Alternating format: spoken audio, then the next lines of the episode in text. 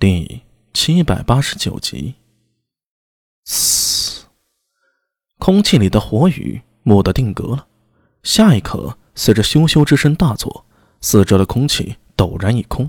今夕，苏大为左手一挥，头顶上方无尽的火雨瞬间熄灭，手中横刀一卷，化作一片光幕，将残余的黑火油封住。随着刀势一荡，啪的一声，将黑火油甩在一旁的岩壁上了。而他自己则是借着最后一脚登上岩壁之力，身体一个折身，猛地冲上了崖顶。身体在半空中翻腾时，他的目光从崖顶掠过，有五人，五名身穿胡服的突厥人，身上附着冰雪。如果不是他飞身上来，几乎都会忽略过去。白色在冰雪中是天然的保护色。这五人神色各异，大多数看到苏大为从头顶掠过的时候。脸上都露出震惊和难以置信之色，只有一个人，一个年轻的突厥人，他的表现和其他人不同，他有着刀刻般硬朗的脸庞轮廓，皮肤白皙干净，高鼻深目，头发做细小的发辫，一根根的披在肩上，他的眼睛是灰蓝色的，灰色的死寂，蓝色的深邃。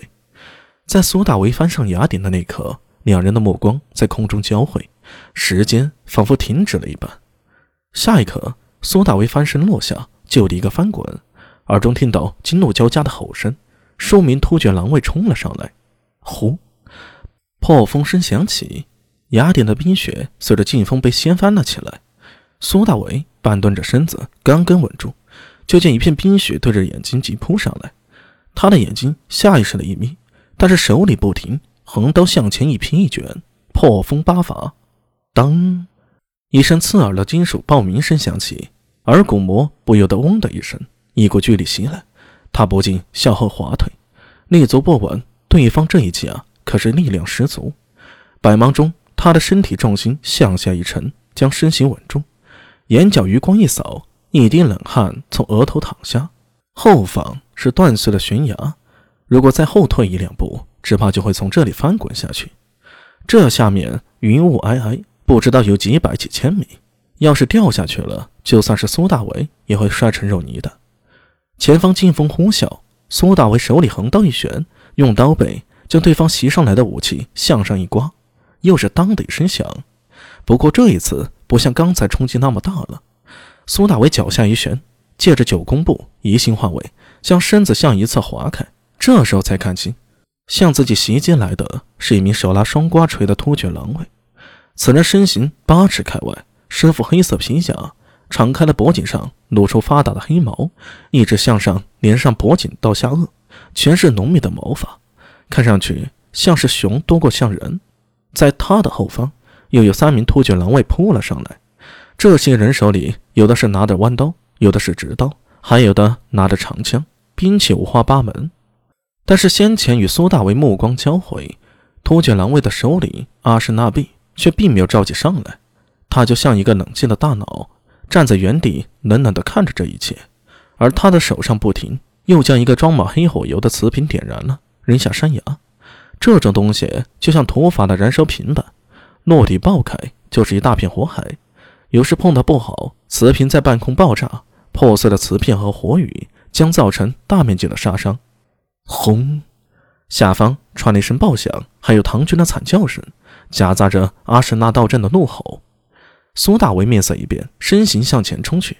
他知道自己只有一次机会，拿着长枪的狼卫首先出击。长枪在空气里一转，发出凄厉的呼啸，尖锐的枪尖向着苏大为心口扎来。苏大为前冲的势子不减，手里横刀斜斜一搭，噗的一声，手腕画圈，将长枪挡在圈外。只是一闪念间，他已经避开了枪锋。来到了横刀的攻击范围，一寸长一寸强，一寸短一寸险。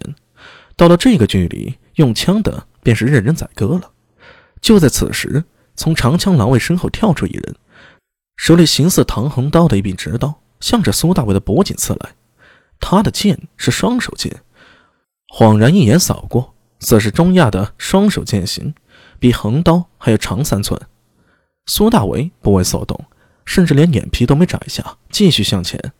当长剑刺来，他的脑袋一偏，这一剑从脖颈边掠过，狼卫一剑刺空，顺势向下回拉，这是奔着苏大为脖颈动脉去的。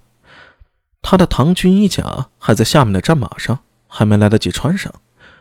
要是被对方一剑割颈，哪怕是一人也会失去战力。电光火石间，苏大为右手横刀一颤，后手的刀背在对方剑刃三分之一处一磕，叮！对方长剑被磕开，贴着苏大为的头皮掠过，噗！横刀刺入对方的脖颈，猛地一脚，持剑的突厥狼尾做梦也想不到，双眼怒瞪，顿时气绝。苏大为的横刀顺势向右斜划，持枪的狼尾。正在狼狈后退，唰，横刀从那高耸的鼻梁扫过，一缕血线划开，血光乍现。苏大为前冲的脚步不止，他离那个看起来像狼卫手里的突厥人只有不到数米。便到此刻，手持弯刀的狼卫从倒下的枪兵身后跳了出来，口里发出恐惧的尖叫声，弯刀猛地扫向苏大为的脖颈。这弯刀也类似中亚的制式，但是没有波斯弯刀那么弯。更像后世的狗腿刀，这种刀符合人力学，最适合劈砍，可以轻松将人的头颅劈下。